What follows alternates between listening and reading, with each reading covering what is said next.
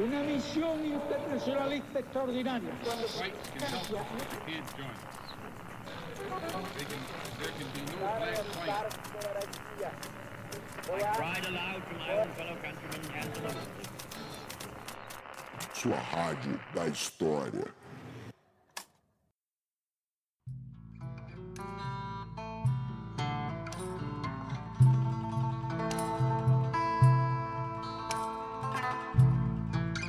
Bom dia, boa tarde, boa noite. Eu sou Daniel Gomes de Carvalho e esse é o podcast História Pirata, o podcast que impera sobre os mares desses podcasts brasileiros. Junto a mim está o papai Rafael Verdasca Conká. Com K não, né, Dani? Com K não faz isso comigo, não. É. Arroi, tripulação! E aí? Tudo bom com você, Dani? Tudo certo? Tudo de boa por aí? Você enfia esse K no meu nome desde que a gente se conheceu, caralho. É, não, o pessoal que não sabe, antes né, de existir toda a polêmica brasileira em torno do nome Conká, eu já escrevia o sobrenome do Rafinha como Rafael Verdasca Conká. Né? Se vocês pegarem o livro que eu lancei ano passado, Filosofia para Mortais, eu fiz uma dedicatória para o Rafinha, que me deu várias sugestões do livro, e escrevi, agradeço ao meu amigo Rafael Verdasca, Conká. Exatamente. Como vocês bem perceberam, na verdade, o Dani só tá fazendo essa piada com uma única intenção, que era divulgar o livro dele, mais uma vez aqui, pelo História Pirata. Então, Dani, não precisa ter vergonha, não. Fala pra galera comprar seu livro, fala pra galera postar nos stories, te marcar, marcar o História Pirata quando comprar, quando estiver lendo. Não, não precisa ter vergonha disso, não. Do mesmo jeito que, por exemplo, eu não tenho nenhuma vergonha em lembrar a galera de ajudar a gente aqui com o nosso PicPay. Lembrem-se vocês que para ajudar o nosso podcast continuar rolando, para ajudar nosso podcast pagar as nossas contas, as férias deram uma caída bastante significativa no nosso financiamento, estamos mais ou menos pela metade dos nossos custos, então toda ajuda de vocês será mais do que bem-vinda. É só você baixar o aplicativo no, do PicPay no seu celular, procurar por História Pirata tudo junto e escolher lá o plano que tiver mais sentido para você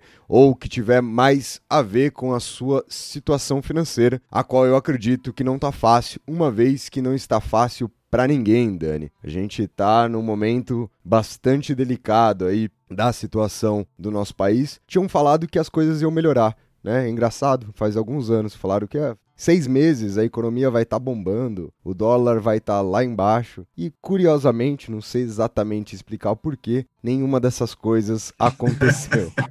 Pois é, né? Pois é, tanta coisa para falar sobre isso, mas vamos falar hoje um pouquinho de história, né? Vamos. A gente tem que sempre se preocupar, eu estava tendo essa conversa ontem, com o que, que a gente vai ocupar a nossa mente, né? E às vezes a gente não sabe o limite, né, entre fazer uma reflexão, uma crítica e algo por meio, pela transformação mesmo e um mero lamento, né? É claro que eu acho que lamentar também faz parte, né, da vida humana, mas eu acho que a gente tem que tomar um cuidado, né? Com certeza, mas lembrem-se sempre que só não reclama quem tá errado. Então a gente tem que continuar reclamando, pelo menos, nem que seja em tom de lamentação. Ô Dani, agora, com qual livro você anda ocupando a sua cabeça aí na última semana? Tô lendo uma, uma série de livros, né? Devido a um podcast que a gente vai gravar, né? Em breve, a gente vai fazer um podcast aqui sobre democracia. E aí eu tô retomando alguns textos, pegando outros, né? Eu já comentei aqui do texto do John Donne, né, a, a, Democracia, que é um texto que eu acho muito bom. Agora eu peguei um livrinho pequenininho para ler, justamente pensando nesse podcast que a gente vai gravar futuramente, chamado também A Democracia, né, do professor Renato Janeiro Ribeiro, lá da USP. É um livro bem curtinho, assim, você lê é, em poucas horas, né, um dia é, é passível de ser lido. Então, estou pegando alguns materiais para ter algumas ideias para o nosso podcast, né? E você, o que, que você anda lendo? Cara, você sabe que eu também tô com um livro bem curtinho aqui na minha mão. Tô até mostrando aqui pro Dani, vocês não estão vendo. Mas é um livro pequeno, singelo, algo de um pouco mais de 700 páginas. Eu tô aqui na minha mão com o volume 2 do História do Novo Mundo, organizado pela Carmen Bernan e pelo Sérgio Gruzinski. Eu cheguei a dar uma lida no ano passado em algumas partes. Eu li bastante coisa do Gruzinski no ano passado e tô retomando essa leitura confesso que eu tenho gostado cada vez mais é, da abordagem, de como o Gruzinski pensa as interações no continente americano, de como ele constrói aí o século XVI e assim por diante. Então, tô cada vez mais contente aqui com o que eu tô lendo.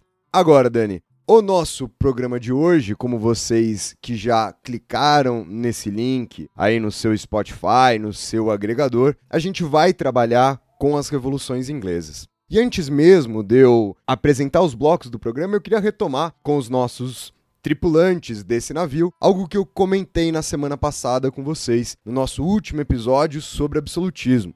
Aliás, diga-se de passagem, se você não escutou o nosso episódio sobre absolutismo, vai lá escutar. Pode dar o pause aqui nesse programa, volta pro programa da semana passada, porque eu tenho certeza que você vai aproveitar ainda mais o programa de hoje, tendo a discussão que nós fizemos na semana passada. Se não quiser, não tem problema, é só uma recomendação que eu tô fazendo. Mas eu digo isso porque também no último episódio eu comentei aqui com os nossos ouvintes que uma das nossas principais intenções para esse ano é conseguir conciliar ainda mais toda essa tarefa de pesquisa, toda essa tarefa do mundo acadêmico com o que é possível se fazer dentro de uma sala de aula. Obviamente que a gente sabe, que a gente tem ciência, que uma sala de aula é algo extremamente plural. A gente está aqui pensando numa sala de aula já mais para o ensino médio, jamais da galera um pouco mais velha, em que boa parte dessas discussões serão cabíveis.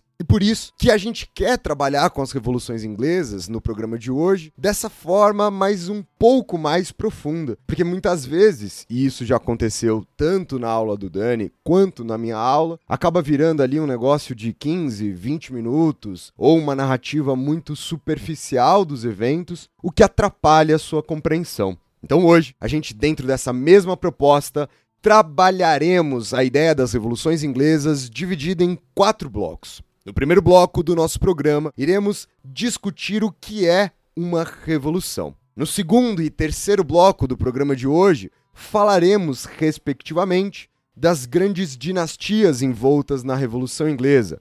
Primeiro, a monarquia Tudor e no terceiro bloco, a monarquia Stuart. E por fim, faremos uma narrativa dos processos revolucionários, desde a Guerra Civil até a Revolução Gloriosa.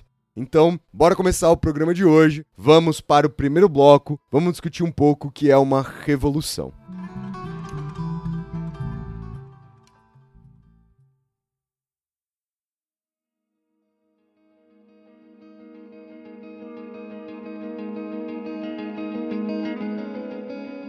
Mas uma coisa importante, né, Rafinha? Ao mesmo tempo que a gente vai tentar oferecer uma narrativa fechada, né, com começo, meio e fim, um pouco mais profunda do que costumamente, é, costumeiramente é trabalhado no, no ensino médio, tal, para a gente ter algumas alternativas, ter um material. Também aqui eu preciso me policiar para me resumir, porque eu dei esse assunto, Revoluções Inglesas, na Universidade de Brasília, no semestre passado, em 2020, e, e a minha aula ficou, na verdade, com seis horas e meia né? Os alunos reclamaram para caramba, foi uma aula gravada, né? Assíncrona, dentro dessa coisa da, do ensino remoto. Então, também vou tentar ser sintético o máximo que for possível, né? Eu já elaborei aqui uma síntese e eu vou seguir um pouco ela. E eu Por queria favor, começar. Dani, porque, inclusive, eu vou dar aqui um, um off pra galera que tá escutando. São 11 horas da manhã e eu gostaria de almoçar ainda hoje. Então, eu farei aí uma condução do programa pra coagir, né, a sua fala. Pode ter certeza disso. E, e eu gostaria de começar com duas frases.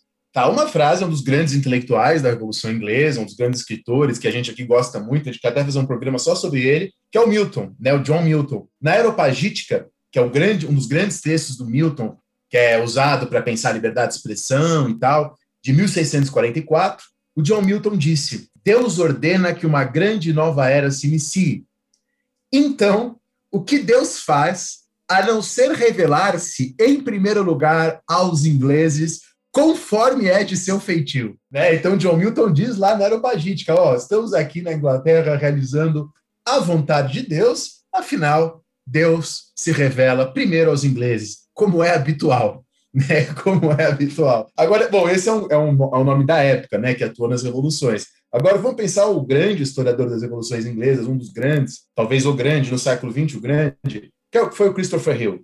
Né, o Christopher Hill, no livro O Século das Revoluções, que tem uma tradução horrível em português pela editora Unesco, uma tradução cheia de erro, cheia de problema. É, então, quem puder, se, se for ler, leia em inglês. Né? O Christopher Hill, no Século das Revoluções, diz: o período de 1603 a, 1600, a 1714, né, o século XVII, foi o mais decisivo da história da Inglaterra. Em 1603, a Inglaterra era uma potência de segunda ordem. Em 1714, ela era a maior potência mundial. Tá? Embora a gente possa rever algumas questões, mas enfim, é fato que o século XVII é decisivo para a história da Inglaterra.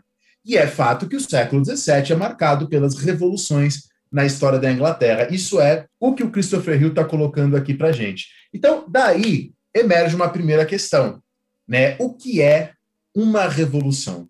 O que seria uma revolução? Né? Na época das revoluções inglesas, o termo revolução tinha um significado físico. Né? Então, o uso corrente do termo revolução no próprio século XVII, quando acontecem as revoluções inglesas, é o termo físico, como está em Copérnico, em Galileu. Né? Então, quer dizer, é a ideia de um ciclo, né? As, a revolução dos corpos celestes, né? A, a, o movimento dos corpos celestes, o movimento circular, né? É, é, o elíptico também, enfim. É uma ideia que vem da física. Tá? A visão tradicional, né, que a gente fala, que está lá na Hannah Arendt, a Hannah Arendt discute isso no livro da Revolução, ou sobre a Revolução, dependendo da tradução, a visão tradicional é que essa concepção física da, da ideia de revolução muda na Revolução Francesa. Né? Disse que na Revolução Francesa, Luís XVI, quando foi noticiado pela queda da Bastilha, perguntou para o Duque de La Rochefoucauld: é, Isso é uma revolta? E o Duque respondeu: Não, Majestade, isso é uma revolução. Né? E aí a gente tem vários autores que discutem isso. Né? O Kozelek, quando ele vai falar em, em, em horizonte de expectativa, né? quando o Kozelek vai falar que a própria ideia de revolução como um dever histórico faz parte da modernidade. O Artaud, lá nos regimes de historicidade, quando François Artaud fala que com a ideia de revolução o futuro passa à frente. Né? O Robespierre, durante a Revolução Francesa, chama a revolução de torrente, né? quer dizer, da torrent. Né? O que seria a revolução como uma torrent, como uma torrente? É a revolução como um processo que vai para além dos indivíduos. Né? Então, na Revolução Francesa, de fato, é, é bastante fácil de você perceber, de você encontrar novas concepções de revolução, que tem a ver com uma nova ideia de futuro, de futuro transformado pela revolução, uma nova ideia de processo histórico, tudo isso.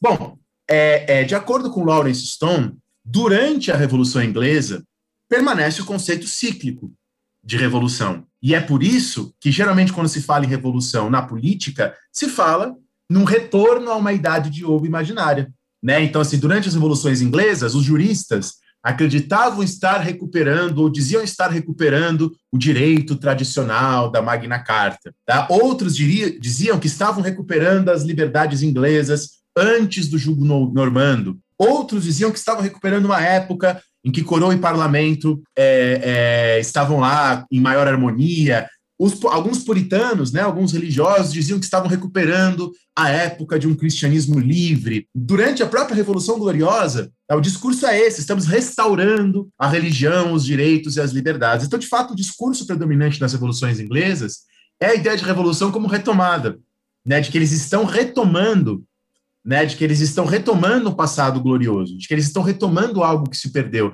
Na, na independência dos Estados Unidos, esse discurso também é muito forte. Né? Durante a Revolução Gloriosa, alguém disse: revolução, revolução, nosso rei proclamado, restaurado e coroado. Quer dizer, restauração é a revolução. Aí alguém pode dizer: ora, se para as pessoas na época a ideia de revolução é uma ideia de retomada, será que a gente não pode falar então que a Revolução Gloriosa, que as revoluções inglesas foram revoluções conservadoras? Evidentemente não. E aqui eu quero citar a frase de alguém que também participa das revoluções, que é o Thomas Hobbes. O Hobbes, no, no texto dele chamado Human Nature, ele disse, na natureza humana, Hobbes disse, ó, oh, de nossas concepções de passado, nós fazemos o futuro. Porque eles diziam que eles estavam retomando o passado, mas eles não estavam retomando o passado. Tá? A gente sabe que eles estavam fazendo uma coisa nova. Né? É que nem quando as pessoas no Brasil de hoje é, dizem, ó, oh, estamos retomando a família tradicional brasileira. Qualquer historiador que estudou cinco minutos sabe que a tal família tradicional brasileira não existiu. Que quando eles estão dizendo estar retomando a, a família tradicional brasileira, eles estão fazendo outra coisa. Tá? Nesse caso, não é uma coisa nova, exatamente no sentido positivo. Nesse caso, é um sentido bastante destruidor, geralmente, que esse termo é utilizado. Aqui, no caso da Revolução Inglesa, dessas concepções de passado, eles estão fazendo o que de fato o que na verdade é uma revolução. E aí, para terminar essa, essa apresentação dessa ideia de revolução, Tem um texto que foi lançado na revista História da Historiografia, que quem me recomendou foi a Verônica Calzone, né, que já teve aqui no nosso podcast discutindo a história do livro. Um texto do Jaime Fernando dos Santos Júnior, no qual ele mostra, é, diferente do que diz a Hannah Arendt e outros autores, que, na verdade, alguns anos depois da Revolução Gloriosa, em 1702, por exemplo, você já encontra dicionários usando o termo revolução como sinônimo aí de mudança de governo. E ele também encontra, né, a partir das bases de dados e tal, é, o maior uso da palavra revolução após a Revolução Gloriosa de 1688. Né? Então, quer dizer, ele percebe que até a gente chegar na Revolução Francesa, que entre o século XVII, onde permanecia uma visão física da Revolução, até o século XVIII, quando vem a ideia da Revolução Francesa e uma nova noção de revolução, a gente tem um período de transformação, né? A gente tem um período de própria formação aí desse conceito de revolução. Então, há, há pessoas usando revolução como sinônimo de ruptura, de novos tempos, cada vez mais até chegarmos na Revolução Francesa. Então, ele identifica que a coisa talvez não é nem tão, tão assim como foi colocado antes. Bom, é, é, então, esses são os, os, usos dos termos revolução e revolução naquele momento. Um dos grandes estudiosos da Revolução Inglesa, o Lawrence Stone, quando ele vai explicar as revoluções, ele tenta dividir as revoluções, e a gente vai seguir isso aqui no podcast, em pré-condições e precipitantes. Né? O que, que são as pré-condições? Causas a longo prazo de uma revolução. Né? Coisas que influenciam nessa revolução a longo prazo. Mas, é claro, Lawrence Stone não é um determinista. Então, a existência de causas a longo prazo de uma revolução não significa que necessariamente a revolução ia acontecer. Por isso que existem causas de curto prazo. E aí ele fala em precipitantes e aceleradores da revolução. Né? E aí ele faz toda essa discussão, que é uma discussão bastante interessante. Mais uma coisa que eu acho importante dizer é que assim, a gente não fez um estudo sobre os livros didáticos, né? Mas pensando em todos os lugares que eu dei aula de ensino médio, em todos os lugares que eu trabalhei como professor de ensino médio e tal, em todos esses lugares, a visão que esses livros didáticos que eu tomei contato tinham sobre a Revolução Inglesa era a visão do Christopher Hill na década de 1940. Visão essa que o próprio Christopher Hill, no final da vida, não concordava mais. Né? Na década de 40, o Christopher Hill era bastante jovem ainda. Né? É, que é aquela visão da Revolução Inglesa como uma luta entre a burguesia e a aristocracia. Quer dizer, a burguesia progressista, que vai e toma o poder na Revolução, e uma aristocracia que vai e perde esse poder na Revolução. Tá? Essa posição, colocada pelo Rio em 1940, não é mais defendida por ninguém hoje em dia, nem pelos marxistas, né? Uma visão marxista, evidentemente, uma explicação da Revolução Inglesa pela luta de classes. Tá? Hoje sabemos, hoje pensamos que uma revolução burguesa não é necessariamente uma revolução feita, desejada ou liderada pela burguesia.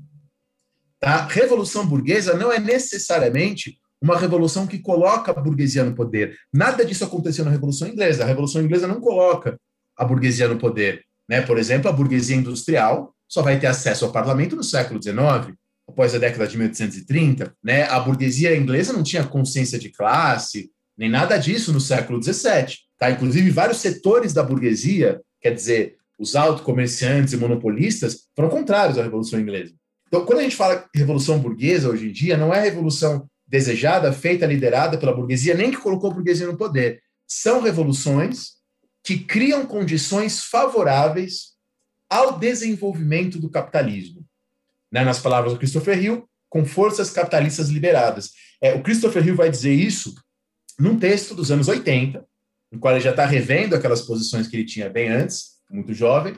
É um texto chamado Uma Revolução Burguesa, ponto de interrogação, um texto que vocês encontram facilmente na internet. Vai no Google Scholar, coloca lá uma Revolução Burguesa Christopher Hill, que vocês encontram. Né? Então, Christopher Hill vai continuar sustentando que a Revolução Inglesa é a burguesa, né? dizendo que ela ajudou a, a criar condições favoráveis à Revolução Industrial no século seguinte, mas não mais que ela foi desejada, liderada ou quista né, pela burguesia ou qualquer coisa do tipo. Inclusive, Dani, desculpa te interromper, mas um aspecto importante também para reforçar isso que você está falando foi algo que a gente conversou semana passada aqui no nosso podcast, por isso que eu recomendei que as pessoas fossem lá escutar. Mas eu acho que vale a pena voltar aqui, que eventualmente a gente vai acabar discutindo isso, acredito eu, mais a fundo no programa de hoje.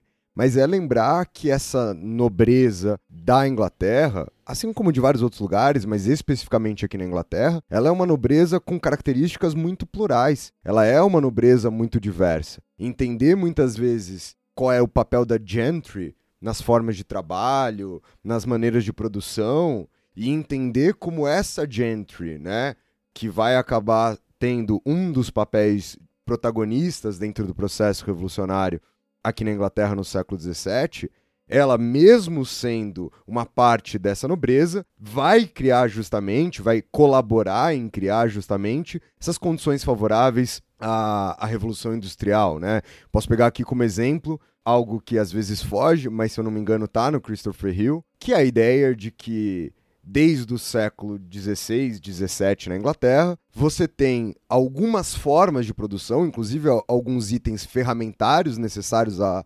manufaturas, que pertenciam a essa gentry e que faziam espécies de concessões sobre o uso desses, desses, desses artifícios, dessas ferramentas, né? Algo semelhante com o que a gente vai poder depois analisar durante a Revolução Industrial, com os próprios meios de produção. Não se esqueçam, vocês que estão escutando a gente aqui agora, como essa nobreza nunca pode ser vista como um bloco homogêneo. Né? Eu sempre brinco com essa ideia de que a gente nunca pode pensar essas camadas sociais como se elas fossem alas de escola de samba, né? Não tá todo mundo dançando a mesma música, cantando a mesma música, vestindo a mesma fantasia, fazendo a mesma coreografia, assim por diante. Se a gente nunca olhar para isso em suas especificidades, a gente de fato acaba incorrendo numa série de erros que o Dani está muito bem apresentando aí para vocês. E eu acho importante falar duas coisas, Rafinha, sobre isso que você disse. Primeiro, também dizer que quando os marxistas, lá na, prim na primeira metade do século XX, construíram essa ideia da Revolução Inglesa como uma revolução da burguesia contra a aristocracia, era para se opor a uma outra visão de historiadores do século XIX, liberais, Macaulay e tal, que, que enxergavam a Revolução Inglesa meramente como uma luta da liberdade contra o absolutismo. É, é também para se opor a essa visão. E, então, isso quer dizer, embora a gente não concorde mais né, com essa visão da Revolução Inglesa como uma luta da burguesia contra a aristocracia, na sua época ela foi muito importante para tentar dizer que a Revolução Inglesa foi também uma revolução com traços sociais, para além de traços meramente políticos, de uma luta da liberdade contra a tirania. E a partir dessa, dessa, dessa questão dos marxistas, da Revolução como uma questão social, vem várias outras interpretações importantes. Né? O, o, Lawrence Stone, por exemplo, não é um marxista, foi um historiador liberal. O Lawrence Stone dizia que a Revolução Inglesa não era apenas uma rebelião contra o rei, era uma mudança na organização política, social, no controle da propriedade econômica, das exigências radicais, quer dizer, uma revolução propriamente dita. Tá? O Lawrence Stone não enxergava padrões de classe nas revoluções inglesas, né? A burguesia apoia a aristocracia não apoia, qualquer coisa do tipo, mas ele enxergava ela como fundamental para fazer uma mudança de estru estrutural. Tanto que chegou o um momento, o Christopher Hill marxista, o Lawrence Stone mais liberal, chegou o um momento que os dois falaram assim, pô, eu acho que a gente está mais ou menos de acordo agora, lá nos anos 80, 90. Tudo isso gerou um grande debate entre vários historiadores, eu não quero citá-los todos aqui, senão o podcast vai ficar enorme, né? Trevor Hopper, Tolney, Hexter, Elton, próprio Christopher Hill. Depois da década 70, 80 e 90, você tem uma historiografia revisionista da Revolução Inglesa, que vai começar, primeiro, a tentar pensar se a Revolução Inglesa foi inevitável, se há estruturas em jogo, se não foi uma coisa completamente ocasional. Era um pouco o que o Peter Laslett, que é um dos meus historiadores preferidos, dizia. Né? O Peter Laslett chegou a comparar a Revolução Inglesa a um acidente de estrada. Né? é, outros historiadores, como Clark, Flaster, John Morrill, né, que é um, um grande historiador, foram muito importantes para tentar mostrar peculiaridades da Revolução Inglesa. Por exemplo, as localidades, as peculiaridades das regiões da, da Inglaterra, da Grã-Bretanha. Né? Hoje há historiadores que estudam o impacto das revoluções nos Estados Unidos, né, nas, 13 colônias que depois viram os Estados, se tornam os Estados Unidos. É, é, então, é toda uma discussão. A gente vai fazer aqui uma síntese, né? Mas é uma discussão muito profunda. E antes da gente partir para a nossa narrativa, é, o Rafinha falou em Gentry, tenho certeza que muitos não sabem o que é isso. Eu acho que seria importante a gente definir um pouco esses termos, né? Para deixar claro aí para os nossos ouvintes, para eles saberem do que a gente está falando. Então, quando a gente fala, durante as revoluções, as revoluções inglesas, nos yeomen, né? Y-E-O-M-E-N seria uma espécie, vamos dizer assim, de classe média rural. Quer dizer, camponeses mais ou menos bem-sucedidos, que eram pequenos proprietários de terras livres. Né? Tanto que o Marx, lá no capítulo 24 do Capital, diz que esses yeomen desaparecem né, no, na passagem do século XVII para o século XVIII, quer dizer, acabam os pequenos proprietários de terra que se tornariam proletários. Hoje a gente sabe que isso que o Marx diz está errado, exagerado, né? mas de fato há uma questão de diminuição de, de classes proprietárias na, na, Inglaterra. Bom, é, seriam os yeomen, pequenos proprietários ou médios proprietários, mais ou menos uma classe média rural, vamos dizer assim. Haveria a gentry, né? A gentry é o nome do grupo social. Os membros da gentry são os gentlemen, né? É, da palavra gentry vem várias palavras que a gente usa hoje, né? Gentrificação e tal. Então, a gentry é uma espécie de pequena nobreza, vamos dizer assim, que às vésperas da Revolução controlavam 70% da Câmara dos Comuns. Então, uma média e baixa nobreza inglesa. Uma nobreza que se envolvia com atividades comerciais e de mercado. Né? Os gentlemen eram uma nobreza mais de status do que de sangue. Como assim, como assim, Daniel? Como assim nobreza mais de status do que de sangue? Todos os homens que acumulavam riqueza e posição, ao adquirirem terras, podiam construir uma mansão, comprarem um brasão disponível no mercado para venda, e este brasão os tornava membros da gentry. Então a gentry era uma open aristocracy, né? uma aristocracia aberta. Tá? Na época dos Tudor, eles se tornaram juízes, juízes de paz. Tá? Então, é, não é apropriado, talvez, chamá-los de burguesia, como já se chamou a historiadores, né, que chamam esse, esses grupos de burguesia. Mas é diferente, né, porque eles têm um status. O brasão conferia a eles um título, né, um título de knights, né, de cavaleiro, ou de squire, né, de escudeiro. Essa camada dos gentries, e aí esse foi um grande debate entre os historiadores. Qual o lugar dos, gent, da, da, dos gentlemen no século XVII? Né? Esse debate ficou conhecido como Storm Over the Gentry, né? a tempestade sobre a gentry. Bom, o fato é que a gentry se dedica à exploração da sua propriedade vendia lã, trigo e outros bens. Inclusive, e era uma grande força. Isso é uma coisa importante da gente pensar, que é o fato de que essa gentry, apesar de, como você muito bem apresentou, ser muito mais de status do que de sangue, a gente não pode deixar a galera que está escutando a gente ficar imaginando uma nobreza palaciana, né, uma nobreza de espaços de corte. Essa é uma nobreza, via de regra, do campo e uma nobreza atrelada, como você está falando, a essas relações comerciais e de trabalho, né? Então é um status de brasão, é um status de terras, mas não é aquele status de privilégios, como a gente, por exemplo, narrou semana passada da nobreza em Versalhes, na França e assim por diante. É, o Perry Anderson, lá nas linhagens do Estado absolutista, define a gentry como civis nas origens, comerciantes na ocupação e plebeus por posição. Né? É, quer dizer, para lembrar que não há um preconceito grande com atividades comerciais na Inglaterra, como há em outros lugares. Bom, e se a gente tem a gentry, a gente tem os pares. Quer dizer, a alta nobreza, a aristocracia, a nobilitas maior, né, como diria um grande historiador clássico que foi o Neymar, é, eram aqueles que, grandes proprietários de terra, eram os únicos que ainda gozavam de privilégios legais. Tá? E no caso deles, apenas o primeiro filho herdava o nome e o título. Né? Os demais, não. Então, era uma aristocracia bastante restrita, bastante fechada. O Lawrence Stone apresenta números para a gente. Ó, entre 1540 e 1640, quer dizer, até as vésperas da Revolução, a alta aristocracia ganhou 100 membros. Em 100 anos, ela aumentou só 100 pessoas. Eles passaram de 60 pessoas da, alta aristocracia para 160. Já os barões e cavaleiros passaram de 500 para 1.400, um aumento maior em 100 anos, mas ainda assim pequeno, né? é, é menos de mil pessoas. Os escudeiros, de 800 para 3 mil, né? quer dizer, é um aumento maior, mas ainda assim pequeno, são 2.200 pessoas só. Agora, a gentry brazonada, né, com brasão, em 100 anos, entre 1540 e 1640, aumenta de 5 para 15 mil membros. Então, são 10 mil gentlemen a mais em 100 anos na Inglaterra. E aí, a, a importância da gentry para a Revolução é muito grande, como nós veremos. Então, é, eu queria parar por aqui. Né? Eu acho que com isso a gente já dá umas boas, algumas bases, alguns fundamentos, limpa o terreno um pouco, para a gente poder entrar na nossa narrativa propriamente dita. Perfeito, então, Dani. Então, o primeiro bloco do nosso programa fica por aqui e a gente vai dar início à narrativa conhecendo um pouco melhor a monarquia que estava no poder até o momento em que as revoluções vão acontecer, conhecendo um pouco melhor agora, no segundo bloco do programa de hoje, a monarquia Tudor.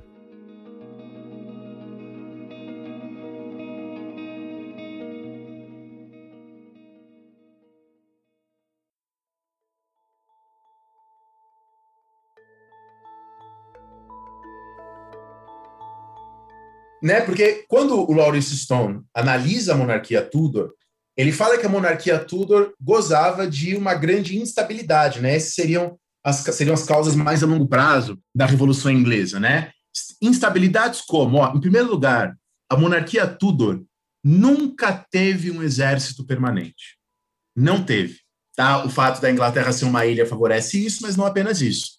Né? Em segundo lugar, a monarquia Tudor nunca teve autonomia financeira. Os impostos eram sempre muito limitados.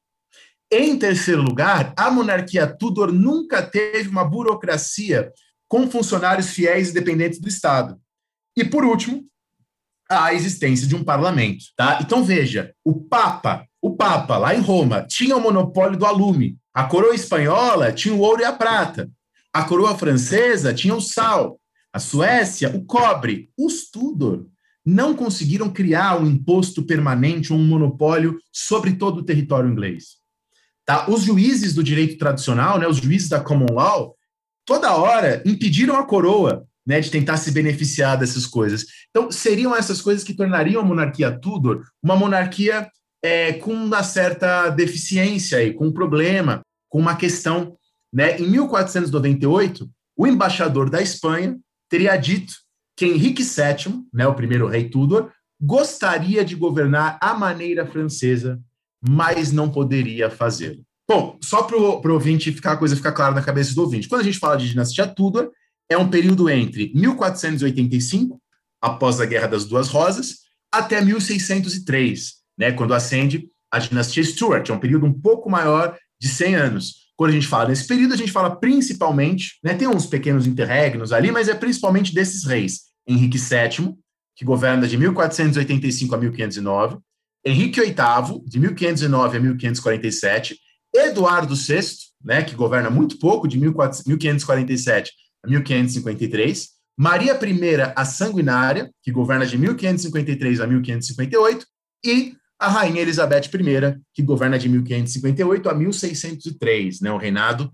bastante longo aí, que envolve quase toda a segunda metade do século XVI, né? Foi uma rainha bastante bem sucedida, mas o Lawrence Stone vai dizer que há vários erros dela que são sentidos pela monarquia seguinte. Então, vamos fazer um resumo do que não, não, eu não vou ficar aqui falando, espero que o ouvinte não tenha essa ilusão, de quem que os reis casaram, de quem foi amante do rei. Como morreu? Como morreu o rei? É, essa, essa, não vou falar de. O que nos interessa aqui é questões políticas, econômicas, administrativas que nos ajudam a entender a própria Revolução Inglesa. Então veja, é, o Henrique VIII, bastante conhecido, né, que é o segundo rei Tudor, que sucede o Henrique VII, que assume após a Revolução Gloriosa, o Henrique VIII ele era assessorado pelo ministro Thomas Cromwell, né? E o Henrique VIII faz coisas interessantes no que diz respeito a um processo aí, tenta fazer coisas interessantes no que diz respeito a um processo de centralização. Então, por exemplo, ele cria a Igreja Anglicana, 1534. Igreja Anglicana significa Igreja da Inglaterra, dentro da ideia de que uma coroa não sobrevive sem uma igreja unificada. E quando Henrique VIII cria a Igreja Anglicana, a Igreja da Inglaterra, é, veja, ele confisca os bens da Igreja Católica, que significava um quarto das terras inglesas, e as rendas da coroa inglesa aumentam em 100 libras. Quer dizer, eram impostos que antes iam para Roma e que agora não. Né? Agora é, é, eles não vão mais para Roma. Agora esses impostos ficam na, na, na, Inglaterra. Ao mesmo tempo, ele invade o país de Gales, o Henrique VIII, e cria o gabinete da, da Marinha. Só que o, o Perry Anderson, quando ele faz lá uma narrativa sobre Henrique VIII, ele fala que o Henrique VIII fez medidas em direção ao absolutismo, mas tropeçou, né? Tropeçou e caiu. Né? O Henrique VIII é, faz, teria feito medidas, mas ele tropeçou e caiu. E por que, que ele tropeçou e caiu? Porque ao mesmo tempo que ele cria a igreja anglicana, confisca os bens da Inglaterra, invade o país de Gales, ele faz várias guerras contra a França pelo porto da Bolonha e é derrotado. Quando Henrique VIII é derrotado pela França, ele perde todas as terras que a Inglaterra ainda tinha no continente. Tá? E para custear essa guerra e contratar soldados para essa guerra, porque a Inglaterra não tinha exército permanente, o Henrique VIII vendeu várias das terras que ele confiscou da igreja e pediu empréstimos aos banqueiros Figure. Quer dizer, é aí né, que vários grupos passam a comprar essas terras e entrar para gentry. É aí que nós começamos a ter a, a ascensão, the rise of gentry. Bom, quando Henrique VIII morre, o seu sucessor, o Eduardo VI, mantém o anglicanismo mantém a igreja anglicana, a igreja da Inglaterra, mas ele aproxima a teologia da igreja anglicana ao calvinismo. E aí que o Eduardo VI é próximo ao John Knox, né? Quer dizer, o calvinismo aparece claramente. Só que o Eduardo VI governa nada, governa de 1547 a 1553, né? Governa inclusive assessorado e tal. Tá? Ele morre de tuberculose, muito jovem, o Eduardo VI, e é sucedido pela Maria I. Maria I, casada com quem? Com o rei da Espanha, Filipe II, Habsburgo, católico. O que, que faz Maria I? Restaura o catolicismo na Inglaterra. E aí você tem os conflitos com protestantes, bastante conhecidos. O Lawrence Stone ele fala uma coisa, ele fala, ó, imagina para as pessoas, o que, que significa uma igreja, a Inglaterra era católica, aí se torna anglicana, o anglicanismo se aproxima do calvinismo, e aí volta a ser católica. Na prática, isso significa que o clero faz a missa em latim, depois faz a missa em inglês, depois novamente em latim, que o crucifixo é retirado de todas as igrejas em 1549, depois recolocados em 1553, para depois ser retirados de novo em 1560. Quer dizer, esse tipo de coisa fortalece os grupos não conformistas. Quem são os não conformistas? Aqueles que faziam oposição à igreja da coroa.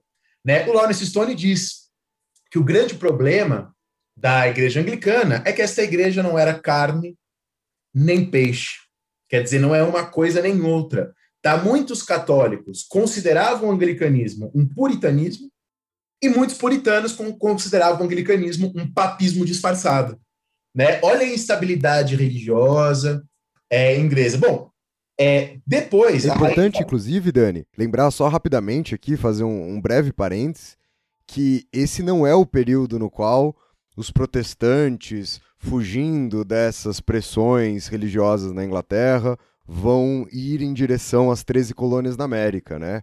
Vale lembrar aqui, como um adendo para a galera que está escutando a gente, que nesse momento, muitos desses protestantes ingleses que vão fugir da Inglaterra durante o reinado da Maria I vão para a Suíça, vão realmente se reaproximar das igrejas calvinistas né? E eu acho que isso até é, é importante não só para a gente corrigir essa ideia de que é nesse momento que os protestantes vão para a América, mas também para a gente reforçar o que vai acontecer no próximo governo, né? É, porque a Rainha Elizabeth, que sucede a Maria I, ela restaura a Igreja Anglicana. Mas, ao mesmo tempo que ela restaura a Igreja Anglicana, ela permite que muitos protestantes, calvinistas, que tinham fugido da Inglaterra, voltem. E é nessa volta que eles passam a ser conhecidos como puritanos, né, com a ideia de purificar a Inglaterra, seja do controle do papismo, né, purificar a Inglaterra do papismo, né, do catolicismo, seja purificar a Inglaterra do episcopalismo, ou seja, do controle da coroa sobre a religião.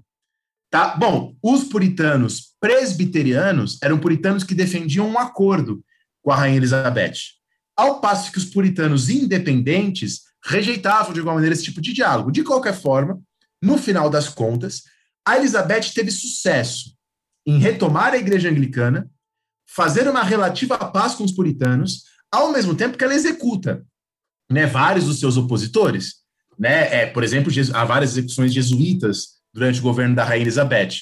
Tá? Então, ao mesmo tempo, ela faz acordos e evita um grande conflito. Só que durante esses acordos, o que acontece no interior da Inglaterra? Pregadores espalhando o puritanismo, difundindo a ideia de que a verdadeira religião vinha de dentro e que, portanto, obedecer aos bispos da igreja anglicana, isto é, da igreja da Inglaterra, né, falar em igreja anglicana, é falar da coroa inglesa.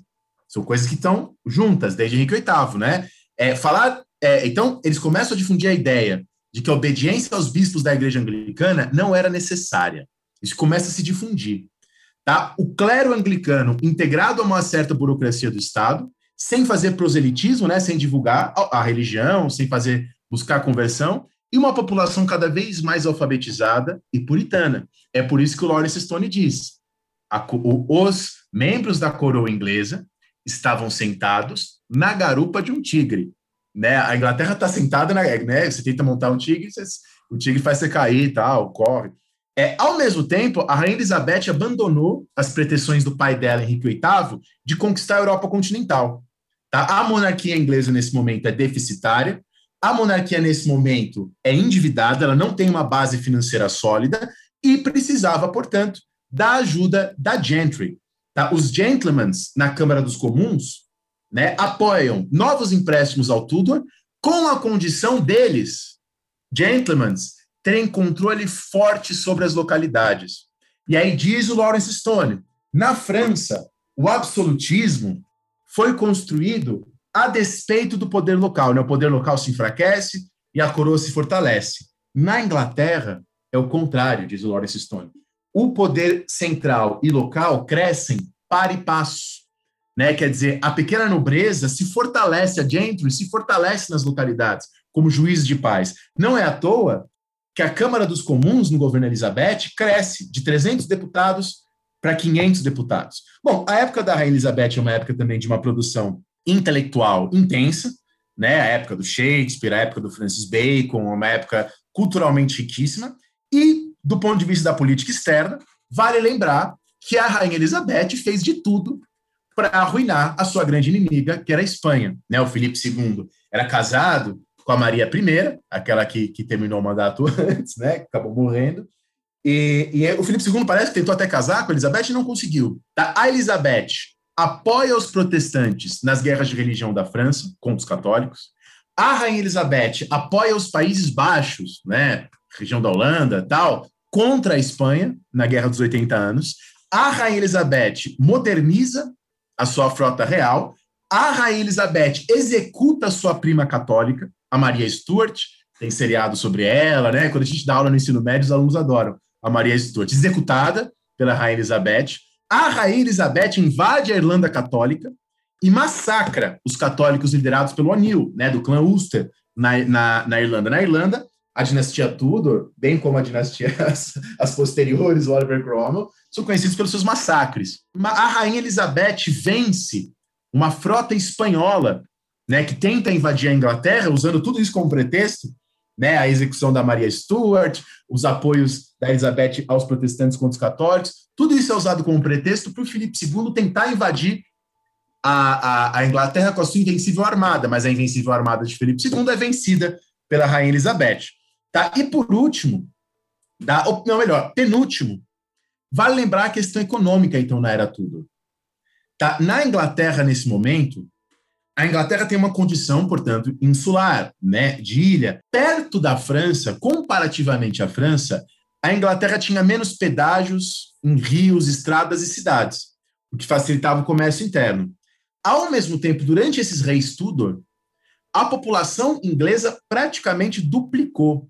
E há um puta aumento da produção agrícola. Né? Fala-se, inclusive, alguns historiadores falam numa revolução agrícola. Tá? No incremento de técnicas, de culturas alternadas, drenagem, fertilização, novas formas de criação de animais, e uma produção no campo cada vez mais voltada para o mercado. Né? É por isso que o Marx, lá no Capital, no capítulo 24, fala sobre o capitalismo surgir no campo inglês antes, de, antes da Revolução Industrial propriamente dita. Por que, que o Marx fala isso? Porque no século XVII se consolida uma situação na qual pessoas, né, os arrendatários, alugavam as terras da grande nobreza para produzir para o mercado. Só que a produção para o mercado, né, é, é, com trabalhadores assalariados, muitas vezes, é uma produção cada vez mais lucrativa. E os aluguéis das terras eram fixos. Então há um enriquecimento desses arrendatários. Há um aumento de uma forma específica de produção, que é uma produção para o mercado com trabalho assalariado a partir desses arrendatários, né, dessas pessoas que alugavam essas terras que eram da grande nobreza.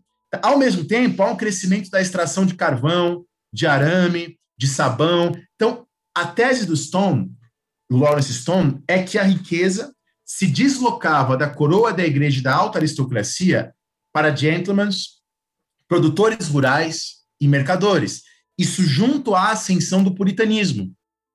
Tá? Isso junto à ascensão do puritanismo. Os historiadores é, é, é, então mostram essas transformações, transformações bastante profundas que acontecem na era tudo, acompanhadas de outras coisas, né? Você sabe, Rafinha, que os historiadores hoje eles têm grandes dúvidas sobre os cercamentos no século XVI. Tá? Eu vi até historiadores é, fazendo essa discussão a partir de alguns livros recentes de que os cercamentos no século XVI seriam, na verdade, é, é, muitos deles mitológicos, não aconteceram de fato de que a era do cercamento seria mais para frente, seria mais para o século XVIII. Vale lembrar né, que às vezes os cercamentos são colocados como se eles fossem expulsar camponeses da sua terra, né? E não são isso. Tá? Os cercamentos são, são cercamentos de terras comuns, common lands, e campos abertos, open fields, né? Quer dizer, terras que eram utilizadas para pastagem ou para trabalhos comuns, né? Mas há grandes dúvidas sobre o papel desses cercamentos de fato no século XVI e XVII.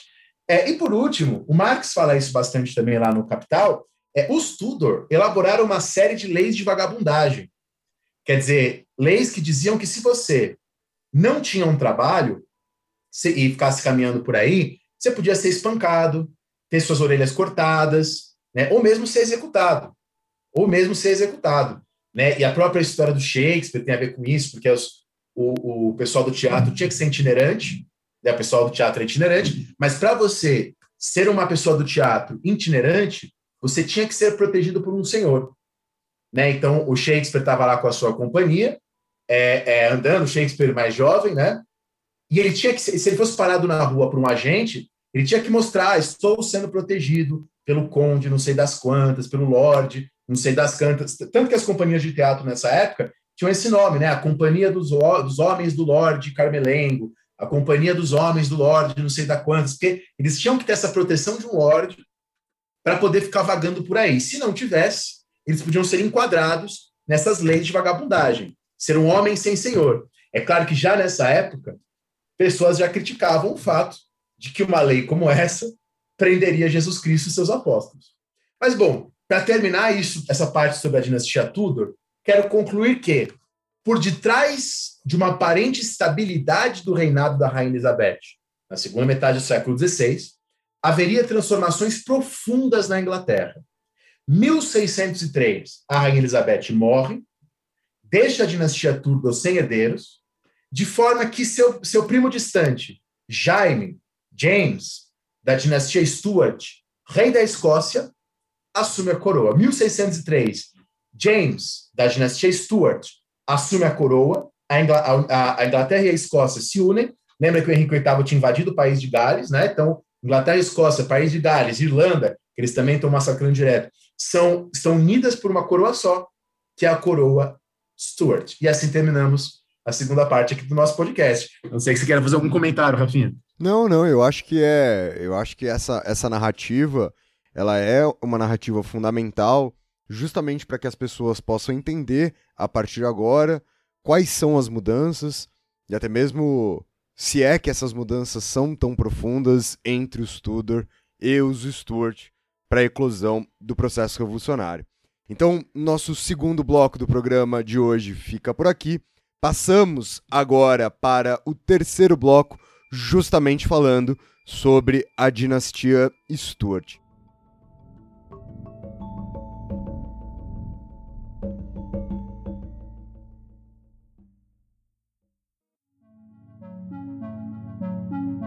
Inclusive, Dani, antes mesmo de eu te passar a palavra, eu, eu, queria te fazer uma pergunta, né? Porque é uma pergunta que eu não te faço há muitos anos.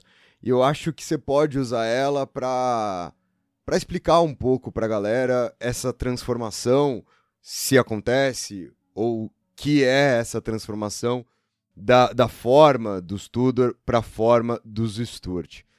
Para quem não sabe, o Dani tinha uma piada bastante antiga, né? De sala de aula, de quando a gente era.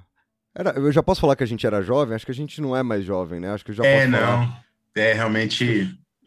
Já posso não. falar quando a gente era jovem, né? Já Acho pode. Acho que sim. Já, Acho já, infeliz. A gente tá com os cabelos brancos aqui já, né? Tô com uma É, barba branca. exatamente. Aqui, ó. Será que você é pai já, né? É, Você você tem mais cabelo do que você tinha nessa época. Curioso, né? É, a medicina, ela, ela é muito boa. Mas o Quando Dani ela, tinha uma não tá, brincadeira, né? quando ela não tá fazendo um protesto contra a própria medicina, né? A medicina é boa. O Dani tinha uma brincadeira com os alunos que era chegar nessa hora da aula e, e brincar com a ideia de que os Stuart, né, eles peidam na farofa ao governar a Inglaterra. E a brincadeira do peidar na farofa era que eles chegavam lá e só faziam cagada e espalhavam farofa para todo lado e que como se eles fossem diretamente responsáveis ali pelo que vai acontecer na Inglaterra. E é lógico, eu tô aqui brincando com o Dani, a gente sabe que esses recursos são recursos de sala de aula, de didática, para brincar, etc e tal. Mas eu queria perguntar agora, Dani, você, depois de ter dado essa aula no NB com seis horas e meia, como você falou, c- você ainda diria que os Stuarts peidam na farofa? Não, não diria. Mas ao mesmo tempo que eu não diria, é, eu não daria uma, uma posição absoluta sobre isso, porque realmente eu tenho mais dúvidas do que certezas, né? O que eu diria para esclarecer para o ouvinte é que essa brincadeira, o peido na farofa, tinha a ver com a leitura que eu estava fazendo lá na, na universidade, na época do mestrado e doutorado, com o Modesto Florenzano, que foi meu orientador, sobre alguns historiadores mais revisionistas da Revolução Inglesa, que dão muita ênfase, né, aos erros da dinastia Stuart. Né? E falou, a dinastia Stuart chegou e fez uma cagada, o peido na farofa, para que eles não usam esse termo, né? Mas que seria uma, uma dinastia com erros graves, e esses erros seriam a principal causa da Revolução. É, eu estou aqui seguindo o Lawrence Stone na minha apresentação, e vocês viram que para o Lawrence Stone não é isso. O Lawrence Stone não é um historiador determinista, então ele concorda que há é, é, atos e ações, ele acha, eu também acho, que não dá para negar isso, há atos, ações, medidas da, do governo Stuart que, de fato, foram importantes para estender a Revolução. Mas para o Lawrence Stone existem também causas de longo prazo, que são essas coisas que estávamos falando agora, né? A, a, a falta de um exército permanente, a falta de uma estabilidade financeira, a ascensão do puritanismo, a ascensão de uma sensação de uma corte externa ao país, né? A court against country, né? Então, todas essas coisas que a gente já viu na dinastia Tudor seriam causas de longo prazo, né? E a Rainha Elizabeth, embora tenha sido uma grande estadista, eu acho que isso é inegável, mas ao mesmo tempo ela contribui para coisas, para fazer coisas, para armar uma bomba que vai estourar depois, né? Com essas ações subterrâneas que acontecem no seu governo. Então, os Tudor não tinham exército, não tinham autonomia financeira e gozavam de uma crescente oposição dos setores puritanos não conformistas da sociedade. Então, não havia na Inglaterra nada parecido com o direito divino. Né? Então, em 1603, assume o escocês Jaime I Stuart, que já era um rei experiente. Ele era rei da Escócia desde 1567. Ele era rei há mais de 30 anos. Só que ele vai governar baseado no modelo escocês e no modelo espanhol. Então, o Jaime I vai fazer uma série de tentativas de fortalecimento da coroa inglesa. Tá, tais tenta. E uma coisa importante para dizer, né? Alguém pode ouvir e falar: nossa, que burro o Jaime I. E até a ideia de Pedro na farofa pode dar a entender isso, né? Que burrão! Ele vai lá e começa a fazer, tentar criar monopólios e tal. O problema é que isso na época, as medidas do Jaime I na época eram uma regra. Né? Para usar um termo completamente anacrônico, eram as mais modernas e progressistas na época. Tá? Esse termo é errado, mas enfim, é só para vocês entenderem. O que ele vai tentar fazer na Inglaterra era né, o que era feito na França, o que era feito na Espanha. Então não tem nada de estranho, não tem nada de bizarro. Bizarro é não fazer isso. Né? Então, por exemplo, ele cria uma série de monopólios, impostos, para quê? Para aumentar a base financeira da coroa. E, portanto, fortalecer a coroa frente aos seus inimigos. Não é uma medida irracional. Tá? Então, ele, a patente do vidro ele concede para o Mansell, o monopólio do sal é, é, é, é, colocado e instiga a ira dos portos pesqueiros, por exemplo. Tá? Um monopólio é concedido à sociedade de Westminster, né, prejudicando então a indústria de lã, e assim por diante. Tá? Em 1616, um projeto da coroa Stuart tentou passar boa parte da indústria de tecidos, né, da manufatura de tecidos, para as mãos do rei. Tá? Em 1621, segundo Christopher Hill, a Inglaterra já tinha 700 monopólios. Ao mesmo tempo, para arrecadar dinheiro, ele inventa títulos de nobreza, como o título de baronete. Tá? Coisa que a gente falou no nosso podcast sobre absolutismo, a coroa francesa fazia também. Tá? É, é nesse período, agora sim, que em 1607 é criada a é criada, né, nasce a Virgínia, né, a primeira das 13 colônias da América do Norte. Tá? Ao mesmo tempo, os juristas começam a retomar elementos da Carta Magna para dizer que o rei era inimigo das tradições e dos costumes ingleses. Tá? Então lembra, é, ninguém acredita que ó, surgiu a Carta Magna na Idade Média, ela ficou para sempre limitando o poder do. Não. A Carta Magna já na Idade Média tem várias versões, é a coisa super complicada. Né? Só para vocês entenderem, um dos artigos da Carta Magna, que era um dos mais importantes da classe média, era proibir o rei de casar viúvas com seus cavaleiros. Quer dizer, porque de fato o, o rei lá, o João Sem Terra, parece que fazia isso para tentar se fortalecer. Enfim, muitos elementos da Carta Magna é, dizem respeito à época lá da, da, quando ela foi criada e foi alterada na Idade Média. O que acontece aqui é uma retomada seletiva de alguns elementos com propósitos peculiares desta época. Tá? Então, o rei Jaime I reafirma o direito divino, que já era presente na Escócia, tolera os católicos na Inglaterra, embora tenha mantido a repressão na Irlanda, e conclui uma paz com a Espanha. Tá? Ao mesmo tempo, são páginas engraçadas do Lawrence Stone sobre isso. O Jaime I provavelmente era homossexual, né, tinha amores com vários duques. Isso fica conhecido da população, sobretudo o Duque de Buckingham. Isso, isso é conhecido pela população. A população começa né, a fazer oposição a ele baseada em questões de costumes acaba o governo de Jaime I em 1625 e assume seu sucessor, Carlos I, que governa entre 1625 até ele perder a cabecinha em 1649.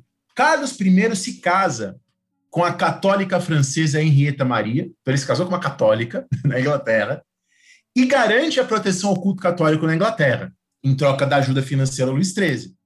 Né? Então veja, a Inglaterra tem uma rainha católica, em pleno século XVII. Ele passa também a nomear ministros católicos e ensaia, não vai para frente, mas ensaia uma aproximação com a Espanha na Guerra dos 30 Anos. Agora, é, é para entender melhor o que vou falar a partir de agora, o ouvinte pode retomar o nosso podcast sobre a crise do século XVII. Né? Nesse podcast, a gente fala sobre a crise econômica nesse período, e a gente fala também sobre, como sobre esse período, a primeira metade do século XVII, é um período de várias revoltas na Europa. A gente falou de revoltas no Império Habsburgo, né, na Itália, na Espanha, na Catalunha, de revoltas na França, como a Fronda. Então a Inglaterra não está isolada. Ela está num contexto de crise maior. É, nós vimos né, que o Geoffrey Parker fala numa crise global no século XVII. Ele fala em elementos climáticos, mudanças climáticas no século XVII. Então, dentro desse clima maior, dentro desse oxigênio mental maior, Carlos I aproxima sua coroa do catolicismo. Lembra da frase do Lawrence Stone? A coroa britânica não é. A, a igreja anglicana não é carne nem peixe. Fica hora se aproximando de um, hora se aproximando de outro. 1638, com tudo isso acontecendo, Luís XIV é rei da França. Tá? Carlos I, como se não bastasse, ele pega um imposto, um imposto que era cobrado só sobre as cidades litorâneas para financiar a marinha, que era o ship money. Né? O Carlos I tenta cobrar esse imposto para todo o território. E as pessoas falam, mas eu não tenho nada a ver com a Marinha, por que eu tenho que pagar esse, esse, esse imposto? Ao mesmo tempo, pessoas que faziam oposição ao rei eram torturadas e eram mortas. Mas não podemos esquecer, a coroa inglesa não tem um exército permanente, não tem uma burocracia estabelecida, não tem autonomia financeira. Tá? Aí o Lawrence Stone resume. O Lawrence Stone fala: no governo de Carlos I, a monarquia inglesa está se encaminhando para uma situação de disfunção múltipla. Esse é o termo do Lawrence Stone. Tanto o governo como a igreja se mostravam incapazes de se adaptarem às novas circunstâncias, às exigências de novas forças intelectuais e sociais. Tá? O parlamento, então, aprova uma petição de direitos, dizendo que o Carlos I não pode fazer prisões arbitrárias e não pode ficar criando impostos sem o consentimento do parlamento. O que, que o Carlos I faz?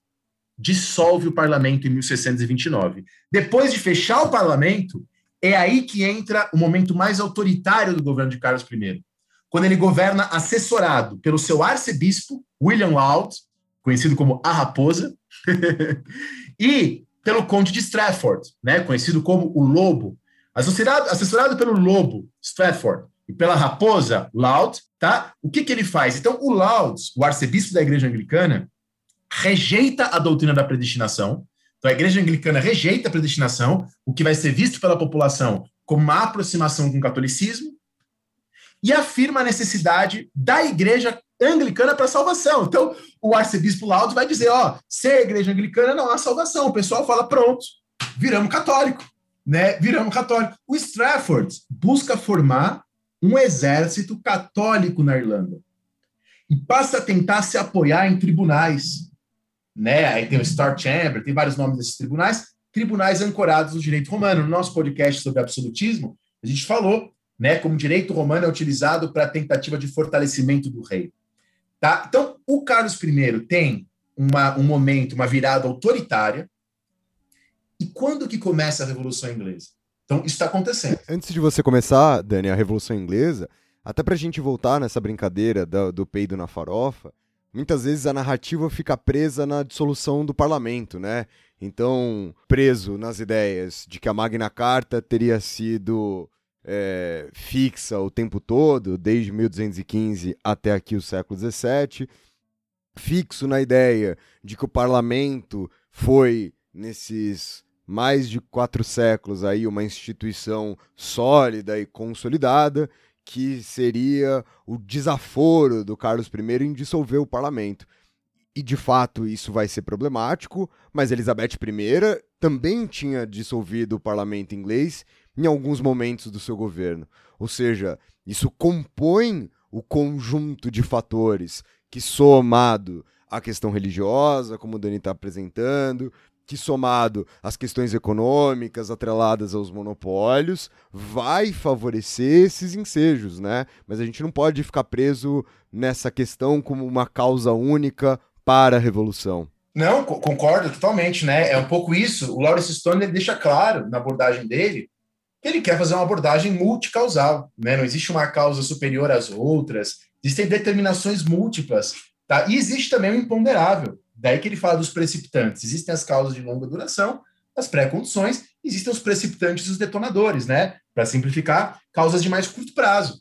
Né? Então, é uma série de fatores. Ele tenta, na medida do possível, por isso que eu gosto bastante do Lawrence Stone, é fazer essa síntese. Né? Bom, o que detona a Revolução é 1638 começa uma revolta na Escócia. O pessoal entra na Inglaterra cantando salmos. Imagina como não devia ser isso. E os ingleses não tinham exército. O Carlos I não tinha dinheiro para bancar uma tropa. E aí? Como que ele vai se opor a essa revolta na Escócia? O Carlos I convoca o parlamento novamente, tá? O parlamento, acho que a gente não falou isso, isso pode confundir um ouvinte, ele não era permanente, né? Como ele é hoje em dia. Ele vai se tornar permanente bem depois. É, o parlamento fala assim: ó, rei, a gente dá dinheiro para você fazer essa tropa. Mas você tem que atender várias exigências nossas, aquelas exigências de não ficar criando imposto, não ficar prendendo pessoal, que, que o Carlos I faz? Fecha o parlamento de novo, tá? De novo, prende os seus líderes. Tá? E assim, ele acreditava que ao prender as lideranças do parlamento, ele tinha depurado, limpado o parlamento dos elementos mais subversivos. Por isso que ele convoca de novo o parlamento depois. Então ele convoca o parlamento a uma rebeldia, fecha o parlamento, prende uma galera e convoca de novo em 1640. Só que o parlamento insuflado pela ideologia da Carta Magna, essa ideologia de usar a Carta Magna como oposição à coroa, o parlamento se rebela novamente. E aí o parlamento aprova o impeachment do Strafford e do Laud, né, daqueles dois da Raposa e do Lobo. Tá? O parlamento aprova o fim dos tribunais do direito romano, o fim de todas as leis que o Carlos I fez na última década. O parlamento aprova a obrigação de Carlos I convocar o parlamento regularmente, o parlamento aprova a abolição de impostos aprovados sem o consentimento do parlamento e o parlamento aprova o fim da perseguição contra protestantes dissidentes. Então veja, nessa segunda convocada do parlamento, o parlamento avança com tudo e todo o programa da Revolução Inglesa, o programa político institucional, quero dizer, está colocado aí. Limitar o poder do rei, aumentar o poder do parlamento, É, vale lembrar né, que o parlamento esperava com isso resolver os conflitos sem guerra civil, manter o Carlos I, manter essa estrutura. Tá? E a Revolução Inglesa podia acabar aí. Né? Talvez a gente nem chamasse exatamente revolução, sei lá. Acontece que já tinha uma revolta na Escócia. Eclode uma outra revolta, em 1641.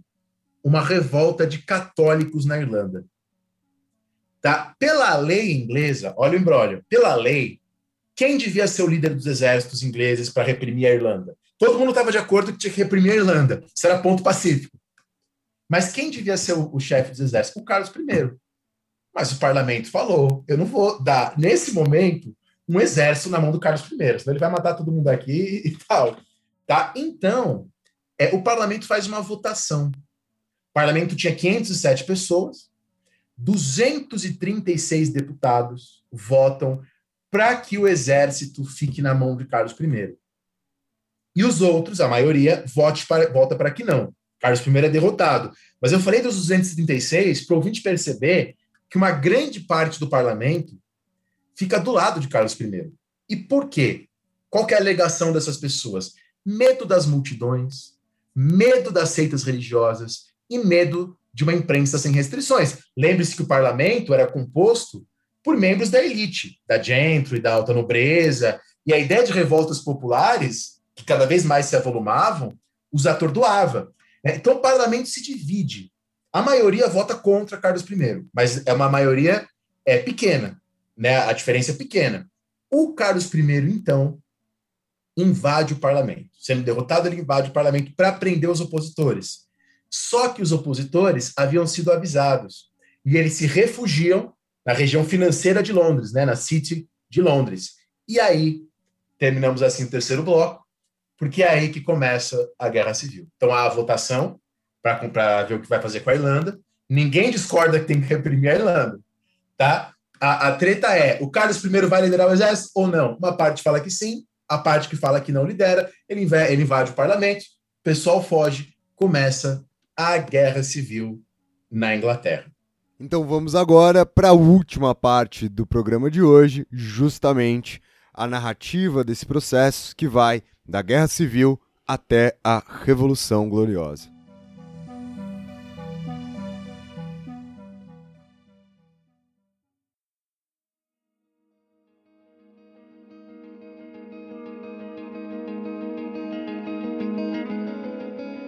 Bom, é claro que eu, eu não vou aqui, né, falar detalhes de guerras, de batalhas.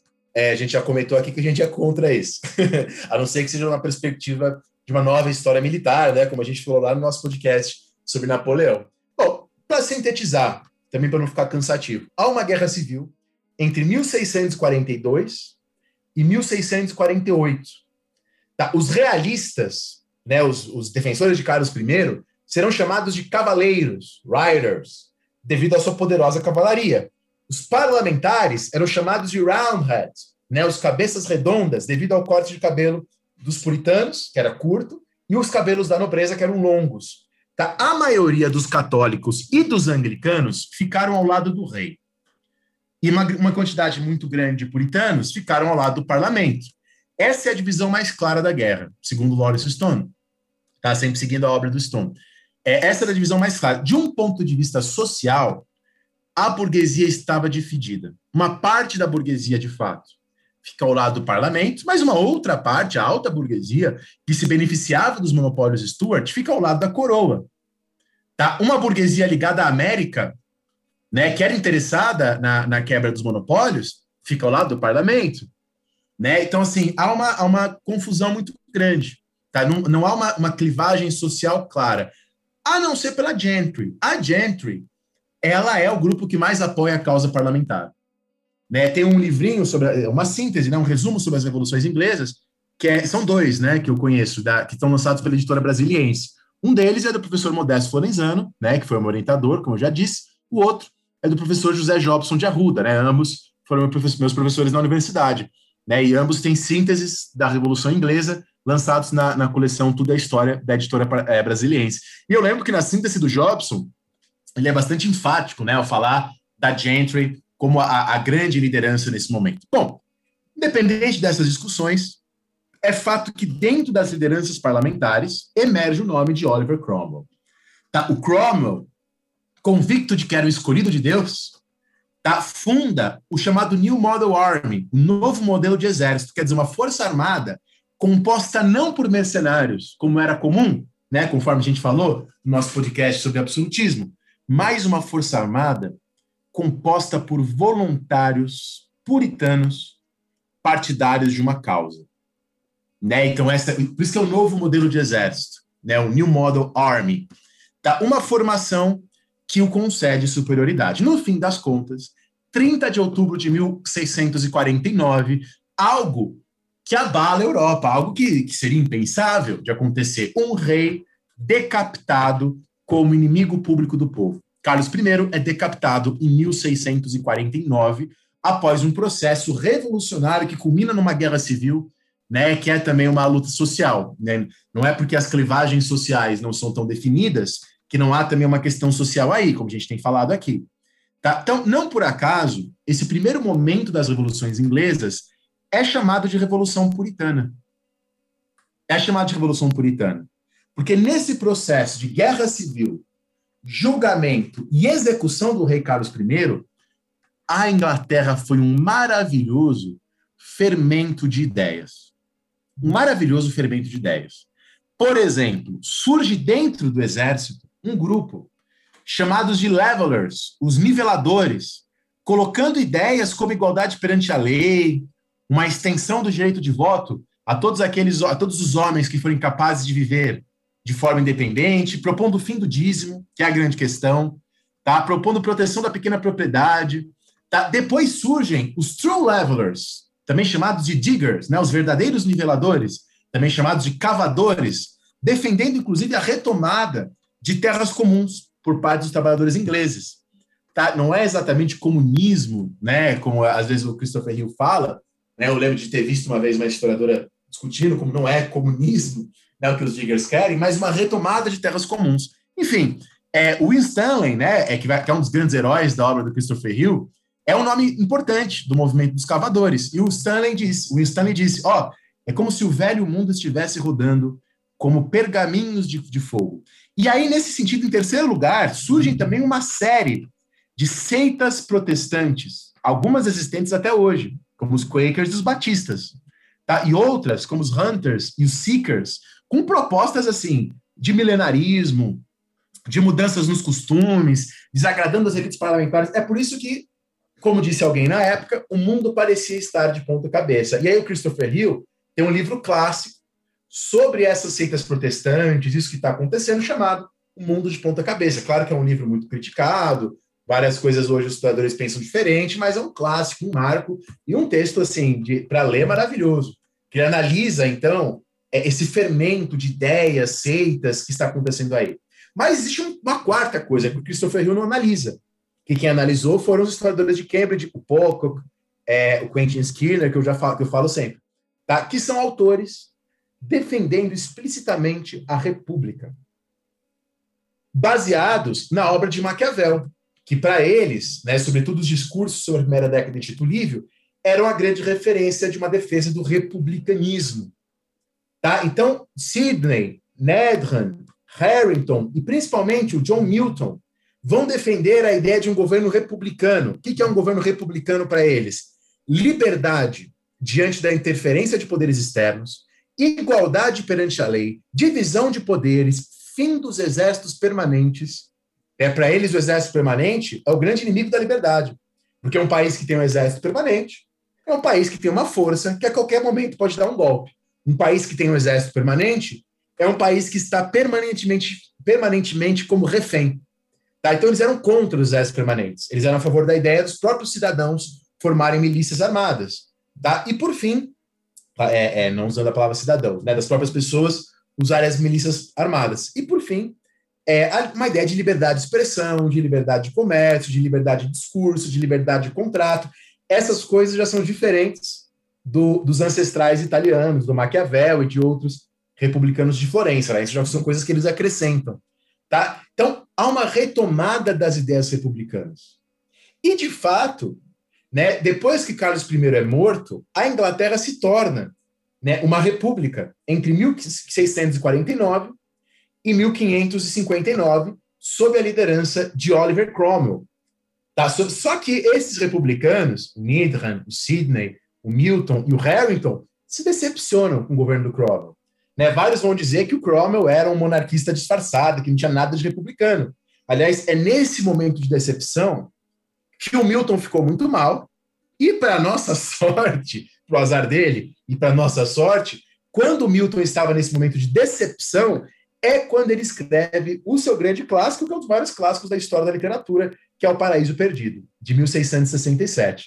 Né? Então, o Cromwell faz um governo é, que pode ser qualificado, no final das contas, como um governo autoritário. Bom, 1653, o Oliver Cromwell, a, a, sob o, pretre, o, pretexto de combater as ameaças de reação, o que, que ele faz? Dissolve o parlamento, aí tenta formar um parlamento com seus aliados, né, o Bourbon, e, por fim, ele assume o título de Lorde Protetor da República da Inglaterra, da Irlanda e da Escócia. Tá? Uma ditadura ancorada naquele que era antigamente o New Model Army, né? no exército. Então, é uma, é uma ditadura fortemente militar. Né? O Cromwell, ao mesmo tempo, vende as terras da igreja, da coroa e dos realistas. Então, as ações do Cromwell têm impactos econômicos profundos na Inglaterra no século seguinte, de acordo com Christopher Hill. Tá? Ele vende as terras da igreja, da coroa dos realistas, abole os monopólios, abole vários impostos e limites, contribui para consolidar, para começar a construir uma noção da terra como uma mercadoria que pode ser comprada, vendida hipotecada. Então, as revoluções inglesas seriam importantes para a nossa formação da propriedade privada, no sentido moderno, né? com a terra como algo a ser comprado, vendido, hipotecado. Às vezes, a molecada projeta a nossa ideia de moderna de propriedade privada na Idade Média, na Antiguidade, mas eram outras coisas que existiam, sobre as terras incidiam costumes, direitos tradicionais, outras coisas. E é isso que, que, que, a Revolução Inglesa está contribuindo para varrer. Né? Esses costumes, essas incidências de tradições, tá? ele faz. Quer dizer, quando a terra é uma propriedade privada, fica mais possível investimentos a longo prazo. Ao mesmo tempo, Oliver Cromwell desenvolve uma política externa colonial e comercial agressiva. Tá? Ele empreende uma série de guerras com a Espanha, a Espanha que tinha acabado de ser derrotada na Guerra dos 30 Anos, e assim ele conquista vários territórios, né? como por exemplo a Jamaica. Tá? E aí que Bristol e Liverpool passam a se enriquecer a partir do tráfico de escravizados com a Jamaica. É aí que a Inglaterra passa a se enriquecer com a escravidão. Tá? Na Irlanda, ele é conhecido como carniceiro, né? porque ele reprime né, um movimento monarquista expropria as terras dos irlandeses católicos e distribui essas terras para protestantes ingleses. Tá? Estima-se que 3.500 pessoas foram mortas na Irlanda. E aí vem os chamados atos de navegação. Embora no passado os historiadores atribuíam aos atos de navegação um papel maior né, do, que, do que atribuem hoje. Mas, enfim, eram atos que excluíam do comércio com as colônias inglesas países rivais a fim de garantir os mares para a Inglaterra. Então, devido a essa exclusão, Cromwell entra em guerra com os Países Baixos e vence os Países Baixos. Então, veja, a Inglaterra vence dois rivais, a Espanha e os Países Baixos. A Inglaterra contribui, então, ao abolir os monopólios, ele contribui para a unificação do mercado interno. Mas veja, ninguém vai falar o governo liberal, porque ao mesmo tempo ele fomenta um monopólio externo. Tá? Os atos de navegação fazem isso. A colonização da Jamaica faz isso. A escravidão vai vir com tudo daí em diante, né? E os comerciantes de Liverpool, de Bristol, vão lucrar. Bom, o Lorde Protetor Oliver Cromwell, como qualquer ser humano, morreu. E ele morreu em 1658. Tá? O seu cadáver ficou exposto dois dias e as multidões se aglomeraram para ver o grande Oliver Cromwell. Tá? Bom, a gente não sabe direito, tem uma coisa que, até onde eu sei, não há certeza entre os historiadores se o Cromwell nomeou seu filho Richard como sucessor, ou se o conselho de Cromwell o fez. Até onde eu sei, ninguém sabe. Acontece que o que, que o Richard Cromwell não tinha, que o Oliver Cromwell tinha?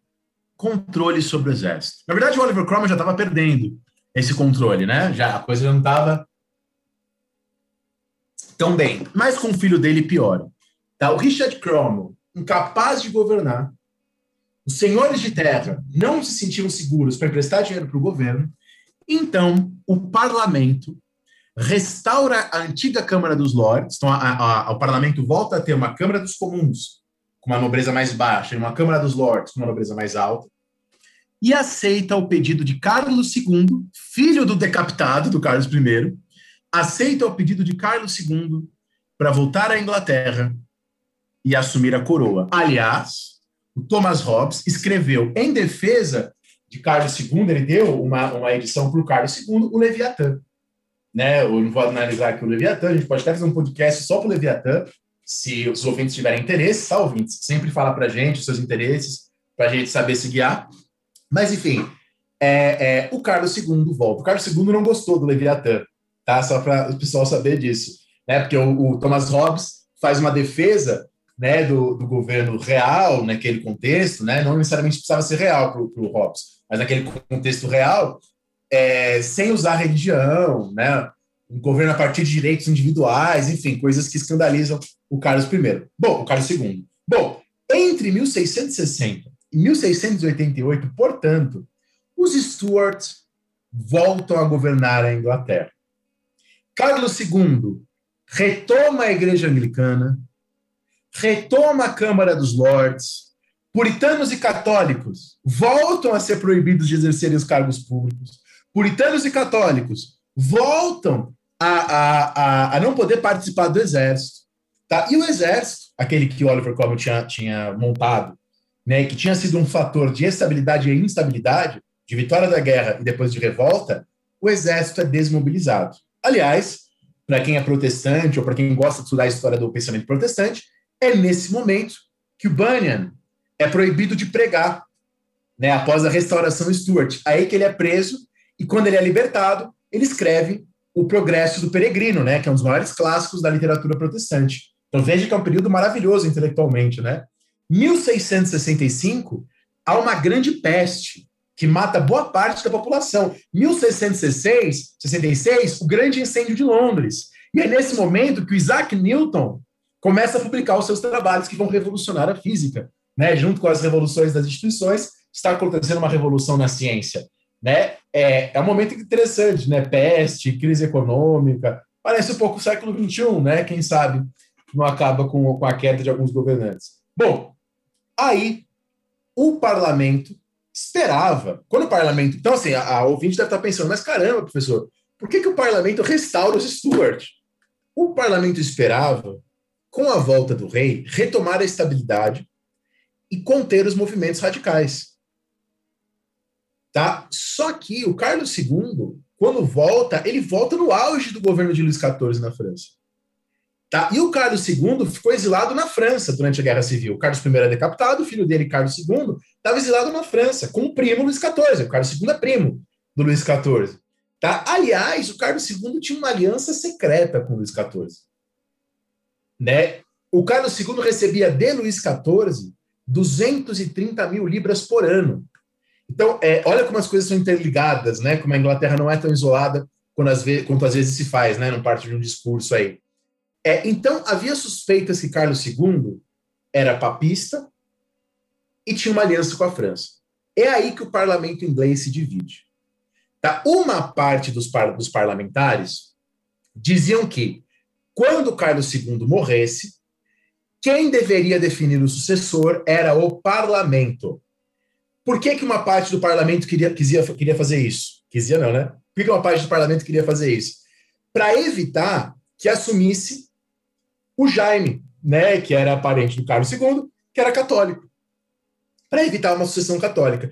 Esses parlamentares que queriam controlar é, a, a, a sucessão da coroa um, do, o famoso líder deles se chamava Shaftesbury, né, que é um grande pensador também, e esse Shaftesbury tinha um médico que era seu protegido, e que também era um filósofo, chamado John Locke. Tá? Aliás, é nesse momento que o Locke e o Shaftesbury vão é, se exilar na região do que hoje é a Holanda, e lá que o Locke começa a escrever o segundo tratado sobre o governo civil. Então, esse grupo de, do qual fazia parte o Shaftesbury e, portanto, o Locke, que dizia que o parlamento podia definir a sucessão do rei, eram os chamados Whigs. Depois vão ser chamados de liberais, bem mais para frente na história. Tá? O outro grupo era o grupo que dizia que não, que o, que o rei é rei por direito divino, né? e, portanto, o parlamento não tem esse poder. Tá? Esse grupo são os chamados Tories, né? que mais para frente vão ser chamados de conservadores. Bom, os Whigs são derrotados. Os Tories, partidários do direito divino, vencem a disputa nesse momento. Jaime II, portanto, abertamente católico, assume a coroa em 1685. Vai ficar três anos só. Vai ficar três anos só. O, Luiz, o Jaime II, aliado do Luís XIV, aliado do Luís XIV. Veja, 1685, o ano que Jaime II é, assume a coroa da Inglaterra, é o mesmo ano que o Luís XIV, lá na França, revoga o, o, o Edito de Nantes, né, o Edito de Nantes, que é o edito que dava tolerância religiosa aos protestantes. A tolerância religiosa aos protestantes ela é revogada na França. E nesse momento, a, a Inglaterra tem um rei católico. Olha onde a onda parecia é, é, estar virando. O Jaime II volta a aceitar católicos na burocracia inglesa. E mais, escândalo, o Jaime II nomeia jesuítas para a burocracia inglesa. Tá? É aí que até os Tories ficam contra o rei. Tá? É aí que os Tories falam, realmente não dá. Whigs e Tories, né, a elite parlamentar, chega a um acordo. Esse acordo é, se a gente deixar o Jaime II aí, perigas, como dizia minha mãe, perigas, né, eu adoro esse verbo que ela criou, perigar, perigas, que a gente tenha uma nova guerra civil. Uma nova guerra civil. Então, a, a, a classe dominante, para a gente falar em termos marxistas, embora eu acho que seja exatamente uma classe, né? Mas os grupos dominantes ali, econômica e socialmente, se aliam e falam: não dá mais, né? Não dá. É aí que sete nobres poderosos enviam uma carta para Guilherme de Orange, da, da, da, do que hoje é a Holanda. Professor, por que Guilherme de Orange? Porque ele era casado com a filha do Jaime II. De maneira que se a filha do Jaime II virasse rainha, como Guilherme, eles podiam manter a coroa, manter o sangue real, manter a monarquia Stuart sem o Jaime. Então, os sete nobres enviam uma carta para Guilherme de Orange, pedindo, oferecendo para ele a coroa. Tá, o Guilherme de Orange era governante da República dos Países Baixos e casado com a prima dele, que era Maria, filha do Jaime II. Então, assim, eles manteriam a linhagem real e se livrariam do rei católico. Na carta, que é legal, é interessante a carta, eles pedem que o Guilherme de Orange proteja, lendo a carta, a religião, as liberdades e a propriedade. Guilherme de Orange desembarca na Inglaterra com 11 mil homens da infantaria e 4 mil da cavalaria. Tá? Membros da nobreza inglesa se juntam a Guilherme de Orange. o Jaime II lembra do que eu falei das deficiências da coroa inglesa. Ela não tem né, exército, não tem base financeira. O Jaime II não tinha nem dinheiro para pagar uma tropa. Então não há conflito. O Jaime II foge. Tá? Essa revolução é chamada pelos ingleses de revolução gloriosa, porque eles expulsam o rei tá, sem derramamento de sangue. Mas os historiadores críticos vão dizer que não é gloriosa coisa nenhuma, né? Que é, é que na verdade as questões mais é, é, importantes, as questões mais profundas, haviam sido colocadas antes, na Revolução Puritana, no começo. Tá? Há historiadores como Christopher Hill que falam, inclusive, que não se trata nem de uma revolução, revolução gloriosa. Se trata de uma contra-revolução. No sentido que. Em qual sentido que seria uma contra-revolução? No sentido que é um acordo entre as elites para proteger a propriedade e afastar propostas mais radicais. Né? O Christopher Hill usa o termo radicais, embora a palavra radicais seja uma palavra do século XIX. Mas afastar propostas mais radicais, como seriam a dos republicanos e como seriam as propostas dos diggers e dos levelers, dos niveladores, dos cavadores, mas enfim, o Guilherme de Orange assume a coroa, Maria Stuart é a rainha, então a coroa continua na mesma linhagem. Os membros do parlamento obrigam Guilherme III, agora Guilherme III, a aceitar o Bill of Rights, né, a Declaração de Direitos, que torna a Inglaterra oficialmente, a partir de então, uma monarquia parlamentar. O rei é proibido de ser católico ou de se casar com uma católica. Foi estabelecida a proteção à propriedade privada impostos só podem ocorrer com aprovação do parlamento. O rei vai receber anualmente 700 mil libras para cobrir os seus gastos. Tá? E mais para frente, a partir do reinado da rainha Ana, é, o rei tem que oferecer um relatório dos seus gastos. Tá? Isso já no século XVIII. Tá? Ficou instaurada a tolerância religiosa, mantendo, entretanto, uma tolerância restrita, mantendo a distinção política. Né? Por exemplo, católicos e dissidentes, aqueles que não aceitam o controle inglês sobre a coroa, eram impedidos de participar da vida pública. Tá? É, as leis contra a liberdade de expressão expiram e não são renovadas. A, a última execução de uma feiticeira aconteceu na Inglaterra em 1685 e o último julgamento por bruxaria em 1717. Tá? Então, você tem o reinado de Guilherme III e Maria de Orange, né, agora, de 1789 a 1702. E depois assume a Rainha Ana. Tá? A Rainha Ana foi a última soberana inglesa até aquela prática que a gente comentou né, no nosso podcast sobre absolutismo, de curar as pessoas com as mãos. Depois, a gente tem o reinado da dinastia Hanover, né? A dinastia Hanover com Jorge I e Jorge II. A partir da dinastia Hanover, se cria o Conselho de Ministros e o cargo de primeiro-ministro. Tá? Antes da dinastia Hanover, é, ainda no reinado do Guilherme III, há a criação do Banco da Inglaterra, tá? nos moldes dos bancos holandeses, e da criação do National Debt, né? um sistema de financiamento da dívida pública inglesa, atrelado à Bolsa de Valores e ao sistema de créditos e bancos privados. Quer dizer, com isso, qual que é, na prática, o resultado disso? A coroa, o parlamento e a população passam a ter acesso a empréstimos com juros mais baixos.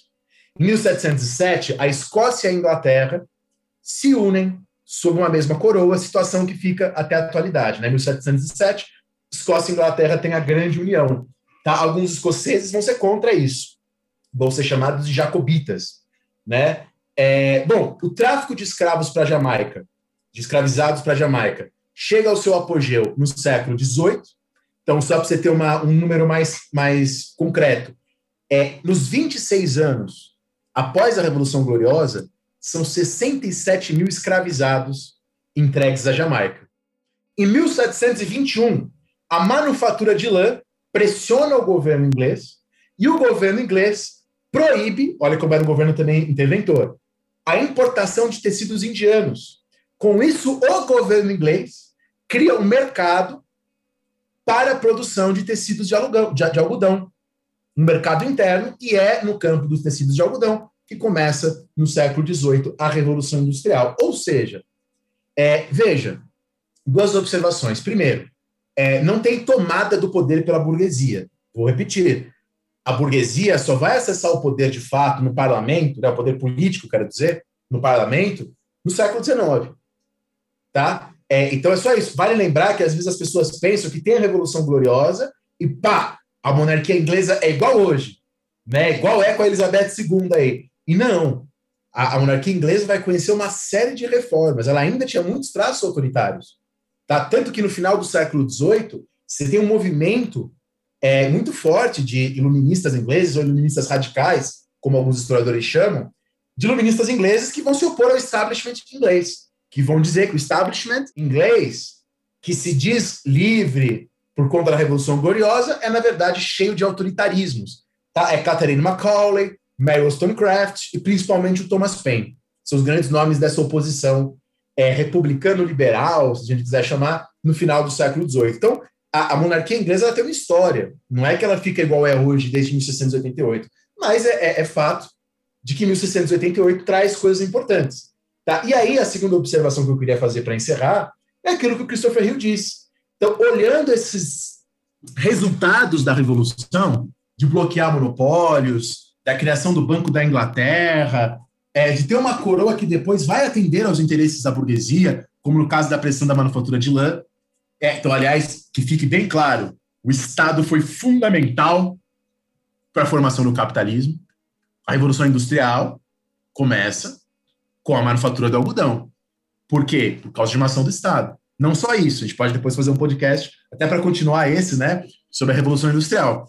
É, acho, que, até acho que a gente deve fazer entre os próximos. Mas, enfim, Fique claro isso. Mas, é, veja, o Christopher Hill chama de revolução burguesa por conta dessas coisas. Porque os resultados da revolução favoreceriam a, a, formação do capitalismo, e não porque seja uma revolução capitalista liderada pela burguesia ou qualquer coisa do tipo. Acho que a gente fez uma, um panorama bem legal, né, Rafael? Lógico, lógico. Inclusive, Daniel, acho que até para encerrar, eu queria retomar a nossa discussão inicial sobre o que é uma revolução e toda a discussão sobre se foi uma revolução ou não, que eu acho que inclusive soma-se ao que você apresentou agora há pouco sobre o posicionamento, né, de como isso também vai criar uma série de autoritarismos que o Paine traz e assim por diante.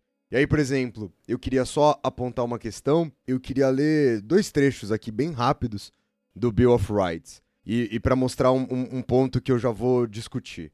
Né? A primeira coisa que eu queria mostrar é o ponto número 4, que diz assim: que é ilegal a arrecadação de dinheiro para uso da coroa sob pretexto de prerrogativa sem autorização do parlamento por um período de tempo maior ou de maneira diferente daquela como é feita ou outorgada. E eu acho curioso, Dani, esse ponto, porque me parece uma resposta muito clara ao que o Carlos I tenta fazer. Né? Então, mais do que uma medida genérica ou uma medida que planeja um novo futuro, isso me parece ser uma reação, e aí nesse sentido a gente vou falar em reação, né? mas uma, uma reação ao evento recente. O outro é o item 6, que fala justamente sobre a questão do exército, que levantar e manter um exército permanente dentro do reino em tempo de paz é contra a lei salvo com permissão do parlamento.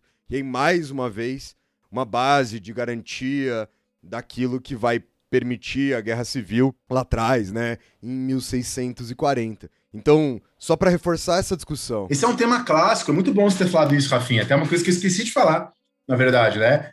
Que é uma, é uma discussão clássica para quem estuda a Revolução Francesa, né? A Revolução Francesa, ela vai ter, a gente falou um pouco disso já aqui nos nossos podcasts sobre a Revolução Francesa, um propósito universalista. Né? Os girondinos lá vão declarar guerra dizendo que querer expandir os princípios da Revolução Francesa.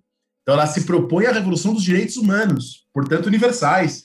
Né? É claro que na prática esse universal não é tão universal assim, tem essa discussão. Mas quer dizer, se propõe para muito além das suas fronteiras. No caso da inglesa, não, né? Não há aqui uma ideia é, é, de uma revolução que vai se expandir pelas fronteiras. Né? O que o, o Jaime, naquele texto da história da geografia, que eu comentei no começo da aula, diz no texto dele, é que a Revolução Inglesa contribui para que depois comece a haver uma mudança nesse conceito de revolução. Que não é a Revolução Francesa do nada que faz essa mudança. Mas na própria Revolução Inglesa, a concepção predominante é isso, uma revolução local, que está retomando liberdades antigas.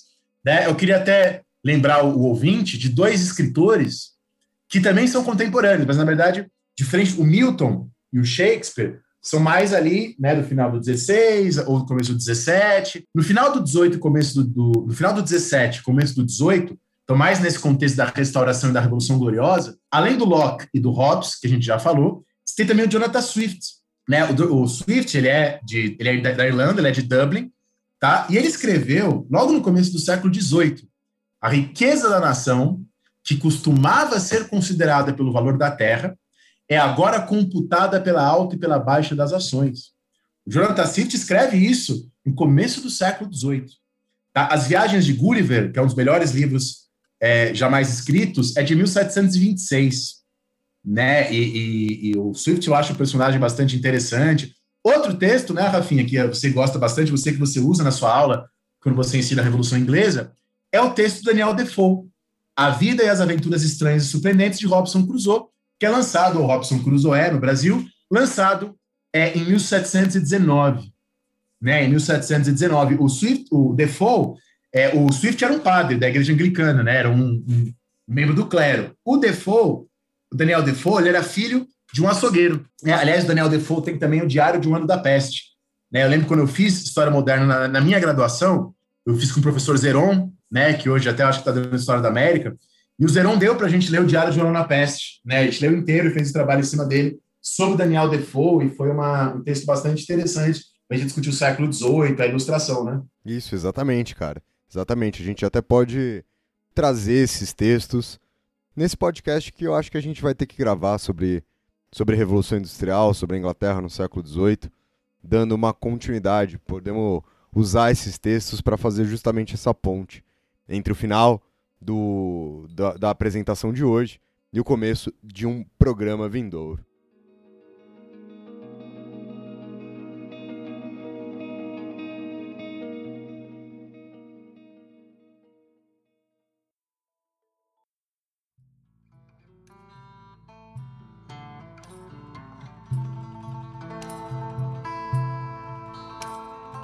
É isso, gente. Muito obrigado por quem escutou o nosso programa até aqui. Não esqueçam de comentar lá o que vocês acharam do programa de hoje no post de hoje do Instagram, que tem sempre lá no arroba História Pirata, todas as sextas-feiras. Na hora que a gente publica, a gente avisa vocês. Então vai nesse post da publicação, faz seu comentário. Vocês querem o podcast sobre Revolução Industrial? Comenta lá pra gente falando o que vocês querem. Comenta lá pra gente como é que vocês acham que, que a gente consegue inserir algumas dessas coisas, óbvio que não todas, dentro de uma sala de aula. Vamos trazer essas discussões. O Dani vai falar sobre a experiência dele quando a gente trabalhava com isso. Eu falo sobre a minha experiência ainda trabalhando com isso. Então, mais uma vez, obrigado. Valeu, Dani. Tamo junto e até o próximo programa. Alô, pirataria!